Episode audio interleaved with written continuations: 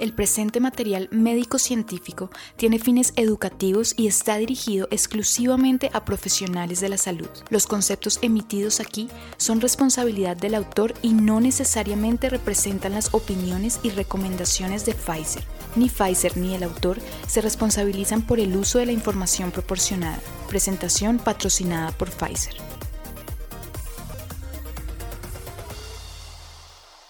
Es un excelente día para darle la bienvenida a un episodio nuevo de Medical Club. Les habla Daniel Castro, médico y conductor del podcast, un podcast con herramientas, con eh, prácticas útiles, especialmente en atención de pacientes eh, en, atención primaria. Bienvenidos a todos nuestros oyentes. Hoy tenemos un, un tema bien especial y yo diría que todos hemos tenido pacientes que tienen uno u otro diagnóstico.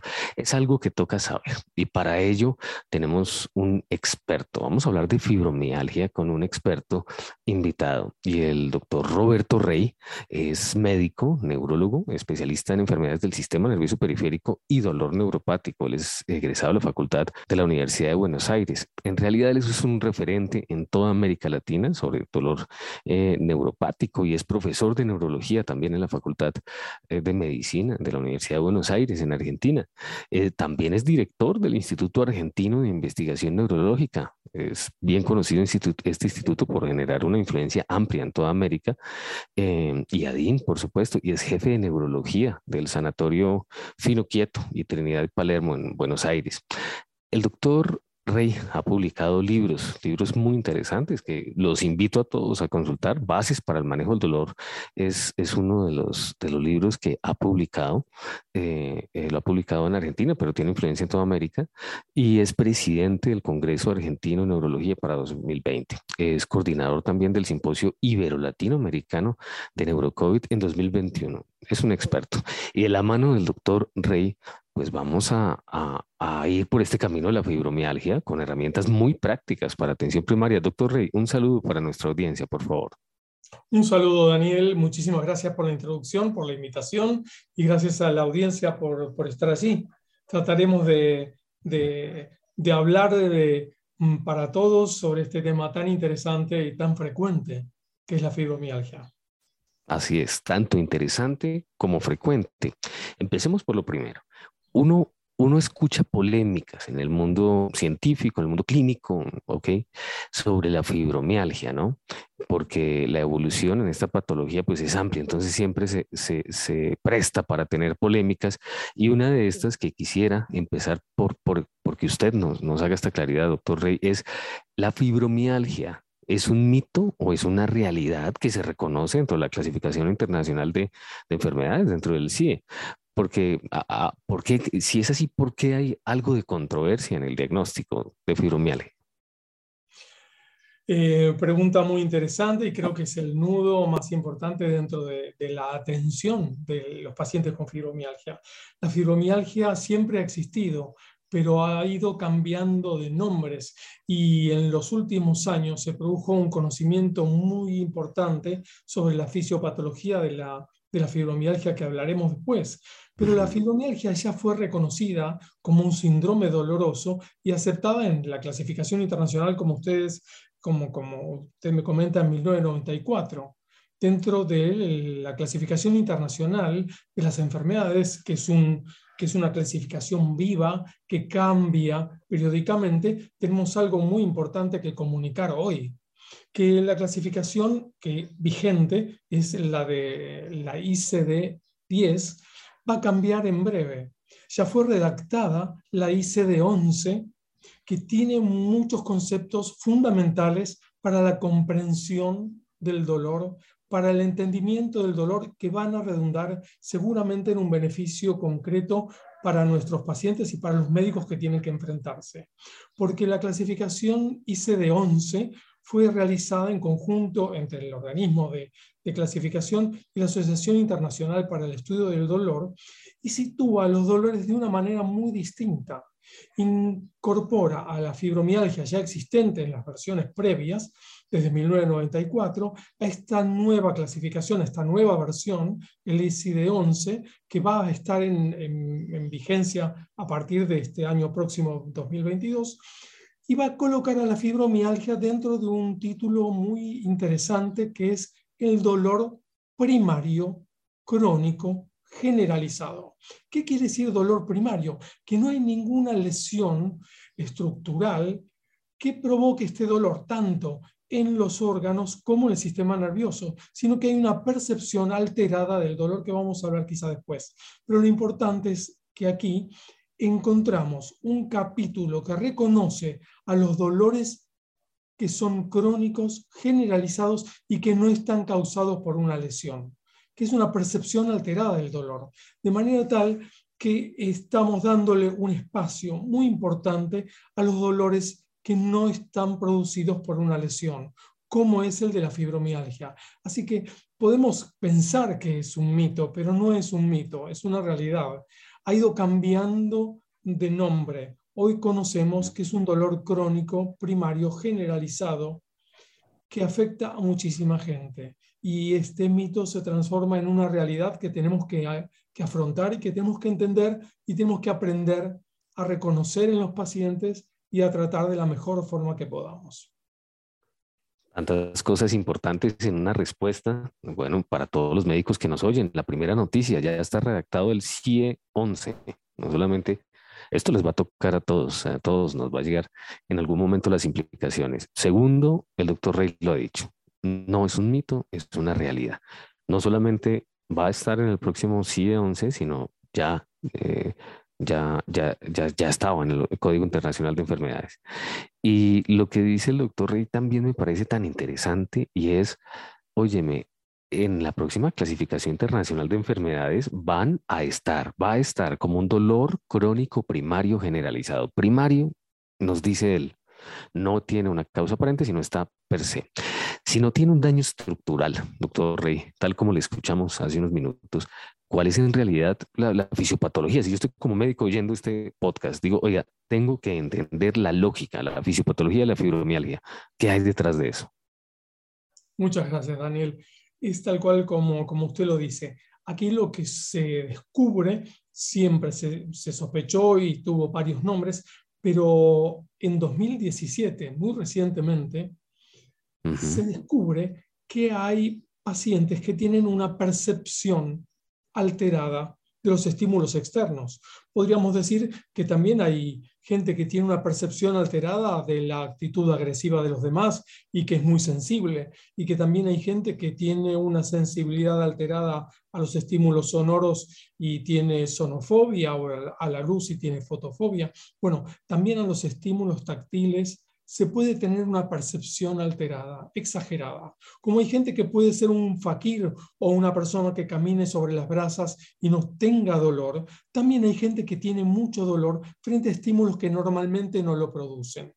Esta alteración que si bien la conocemos en, la, historia de la humanidad, de percepción distinta del dolor, se reconoce por estudios de investigación que no son útiles para, para el diagnóstico del paciente, pero que nos ayudan a entender esto, que sabemos por estudios de resonancia funcional que hay áreas del cerebro que captan distinto el estímulo potencialmente doloroso o un estímulo táctil que no debería doler en una persona sin este problema, pero que esta percepción alterada, exagerada, desinhibida del estímulo que se percibe como dolor, parece ser la base que genera a la fibromialgia.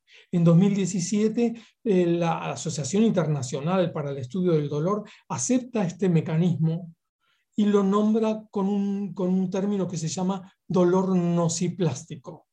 Dolor nociplástico es esta percepción de los estímulos que deberían no ser dolores como dolor sin que haya ninguna lesión o enfermedad o en los órganos o en el sistema nervioso, en el sistema somatosensitivo del sistema nervioso que conduce y, eh, y, modula el dolor. Lo que está funcionando aquí mal es la percepción del dolor. Y estos síndromes que tuvieron varios nombres en, el, la historia de la medicina, hoy se, se, los reconoce como producidos por el dolor nociplástico. El dolor nociplástico es lo que se llama hoy el tercer mecanismo del dolor. Conocemos el mecanismo nociceptivo cuando hay un daño a un órgano determinado. Y al paciente le decimos, si tiene su cuerpo es una alarma y el dolor es una alarma.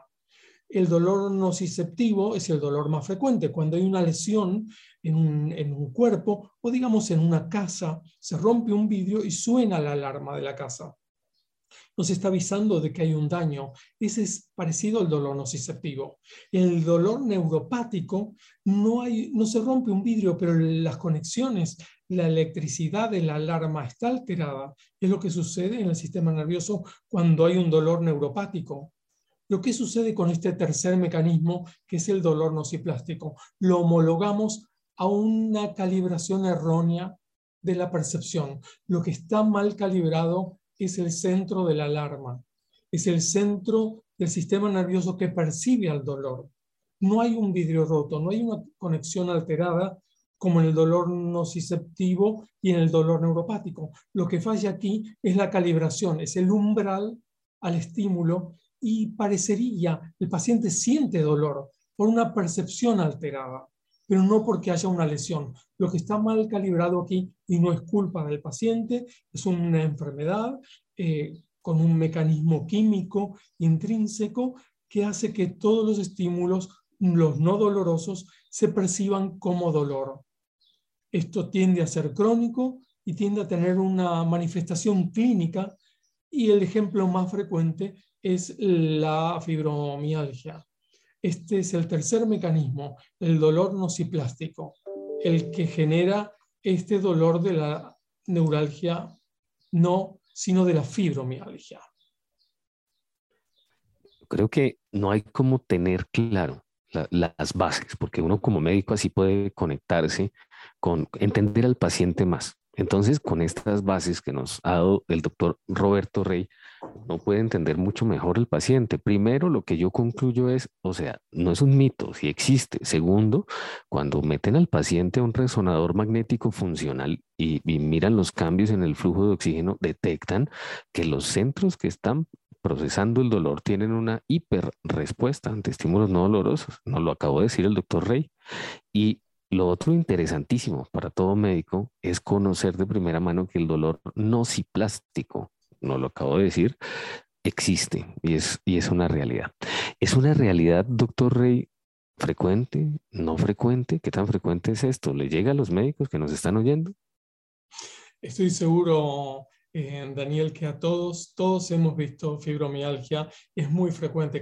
El cálculo es que hasta 4% de la población del mundo puede padecer fibromialgia. Es una enfermedad, es un síndrome, perdón, muy frecuente. La fibromialgia y los trastornos relacionados también producidos por dolor nociplástico son muy frecuentes y toda es transversal, todas las especialidades van a ver en algún momento algún paciente en su cotidianeidad con un cuadro de dolor nociplástico. Es muy frecuente en todas las culturas, en en todas las etnias, de manera tal que todos vamos a ver en algún momento pacientes con dolor nociplástico como la fibromialgia. Perfecto, lo vamos a ver. Y por eso es que quiero preguntarle, para dejarle claro a todos los médicos que nos oyen, ¿cuáles son los síntomas, los claves, los que yo necesito saber como médico de fibromialgia?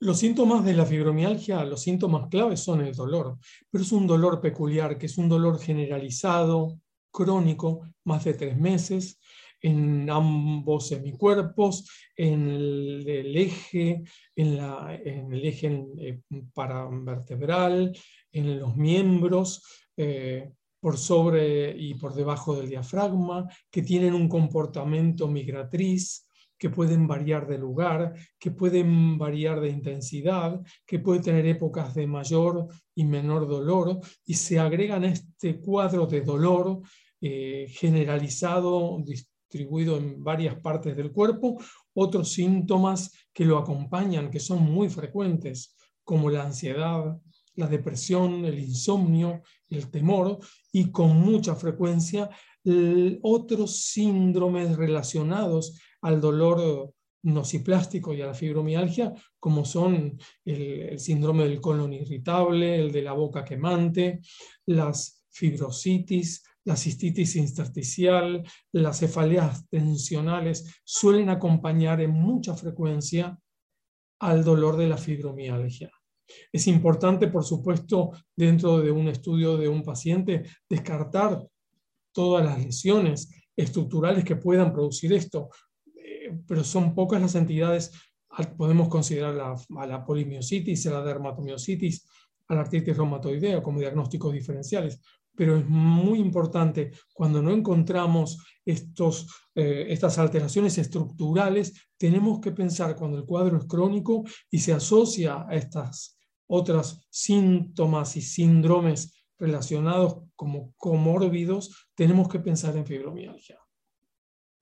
Ahí toca pensar síntoma clave, dolor prolongado, de las características que nos dijo el doctor Rey, y, también me pareció muy interesante todas esas cantidad de patologías y comorbilidades que tiene el paciente con alguna probabilidad. Él dijo eh, insomnio, eh, eh, síndrome de boca quemante, intestino irritable, cefalea tensional. Hay que estar atentos, hay que estar atentos porque pueden llegar estos pacientes con una constelación de síntomas y si uno escucha al doctor Rey hablar, pues ya tiene un camino de discernimiento. Un camino que, que me gustaría complementar, doctor Roberto, con esta pregunta y es, ¿cómo un médico que nos está oyendo, cómo diría usted, nos diría que un médico debería abordar al paciente para, para hacer ya el diagnóstico, para confirmarlo? Gracias, Daniel, por la pregunta. El, um, si el paciente ya evolucionó mucho tiempo y ya mm, presenta todos estos síntomas acompañantes, eh, uno tiene que estar pensando en la patología. Si lo recibe en sus primeros momentos, en general, siempre sucedieron varios meses de dolor, eh, de este tipo de dolores, y en otras oportunidades eh, ha padecido dolores similares, por, por lo cual es importante analizar los antecedentes del paciente, si ha tenido cuadros dolorosos sin ninguna lesión en, años pasados y si ha recibido tratamientos analgésicos o kinesioterapia o terapia física para dolores que ya no tiene en este momento, son muy válidos para considerar el diagnóstico. La comorbilidad con depresión, insomnio, ansiedad y otros síndromes relacionados como la boca quemante y el colon irritable, son de muchísima importancia. Pero si recibimos un paciente en sus etapas iniciales, tenemos que hacer una evaluación que no puede ser interminable, que tiene que tener un panel básico de, de rutina de laboratorio con los parámetros que todos conocemos y un examen clínico detallado para detectar que no tenga alguna alteración que pueda justificar un dolor de estas características pero los pacientes que tienen eh, alodinia, que es este dolor ante un estímulo táctil que no debería doler, o que a una pequeña compresión eh, no mayor a una fuerza que uno puede ejercer en un apretón de manos de los que nos dábamos antes de, esta pandemia, si el paciente le duele un estímulo doloroso mínimo o como dicen algunos colegas en, en, México cuando les tomamos la presión con el manguito de, tomar la presión ya les duele, ya tenemos que considerarlo dentro de un estímulo no doloroso, que si le duele a un paciente, estamos ante una probable fibromialgia. Todos estos datos, cuando ya pasó mucho tiempo y el, y el, y el cuadro se ha mantenido sin ninguna alteración en los laboratorios, en el examen físico, tenemos que pensar en fibromialgia. El cuadro, el estudio no puede ser una, una eternidad. El estudio es en un momento, si el paciente no tiene patología estructural, tenemos que considerar la posibilidad de fibromialgia. Imagínate, alodinia. ¿Cómo eh, es, digamos, el sufrimiento de una persona que el roce de la ropa, un apretón de manos, eh, eh, cualquier fricción que tenga en su cuerpo, pues, pues está en constante dolor? Ese es el paciente que, puede llegar al consultorio, ¿no? Y, ser, empáticos con eso, porque se trata de, por supuesto, lo que nuestro reconocimiento a todos los médicos que nos oyen hacen todos los días y es traer esa eh, ciencia, evidencia y transformarla en cosas bonitas, en cosas buenas para el paciente, en, darle esperanza, en darle luz, en darle, en darle posibilidades. Entonces, hablando de esas posibilidades, doctor Rey, a hoy y según la evidencia, ¿Qué es lo que se dice, qué es lo que se publica hoy de recomendaciones para el tratamiento de fibromialgia? Bien, es muy importante tener en cuenta y ante la comunicación inicial por el tratamiento con el paciente es que no hay un tratamiento mágico único. El tratamiento es largo, tiene que contar con el apoyo de varios profesionales porque hay que considerar el aspecto psicológico, el aspecto de eh, terapia física con un plan de ejercicios eh, mm, adecuado, liviano, progresivo, mm, que no desgaste al paciente, que no lo someta a un dolor mayor, porque muchas veces los pacientes esperan em, terapias eh, fantásticas o exitosas eh, y rápidas, y no es el caso de la fibromialgia, que tenemos que recomendarle a los pacientes que hagan un ejercicio muy liviano, no esforzarse al principio, vamos a necesitar una psicoterapia, vamos a necesitar una reinserción social precoz, no es un paciente al cual nosotros nos va a convenir darles licencias por enfermedad durante tiempo prolongado, es un paciente que tiene que hacer un esfuerzo para vencer esto y mantenerse activo, inserto en su familia, en sus actividades sociales, y lo que nos toca a nosotros eh, manejar en la mayor parte de las veces es el tratamiento farmacológico. Y hay fármacos, no hay un fármaco único y específico para la fibromialgia, pero algunos fármacos son mejores para esto. Algunos son heredados de la epilepsia y hay otros que son heredados de, del tratamiento psiquiátrico como antidepresivos.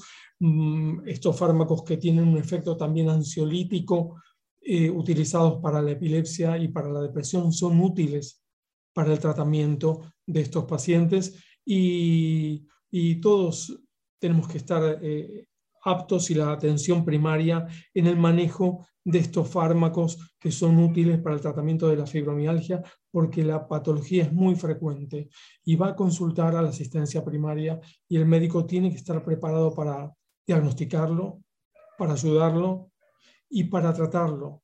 Y no ponerle el rótulo que muchas veces sucede, que es, bueno, si está con un dolor crónico, el paciente tiene psicopatología y está loco. No es así. Puede tener un cuadro asociado de depresión, un cuadro asociado de ansiedad, pero estas cosas se dan juntas, no es causa-consecuencia. La fibromialgia puede tener asociada patología psicológica o psiquiátrica, pero se da no porque, se da acompañando y muchas veces los tratamientos farmacológicos actúan sobre las dos, sobre las dos cosas. El paciente no decidió esto y nos toca como médicos estar preparados, como decía el doctor Rey, preparados para diagnosticar, preparados para ayudarle, preparados conociendo el tratamiento y, y conociendo que es una realidad fisiopatológica, como nos dijo el doctor Rey. Tuvimos con nosotros al doctor Rey hoy en un episodio interesante de Medical Club. Les habla Daniel Castro, médico y conductor del podcast, con herramientas, con tips basados todos en evidencia y para ponerlos en práctica ya, porque los pacientes se lo merecen. Un y un excelente día. Nuevamente, muchas gracias. Los invitamos a continuar atentos a los siguientes episodios de podcast.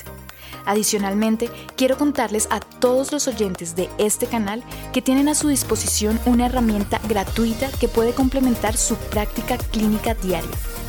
Los invitamos a ingresar a YouTube en el canal Health Connect. Muchas gracias a todos por escucharnos y hasta la próxima.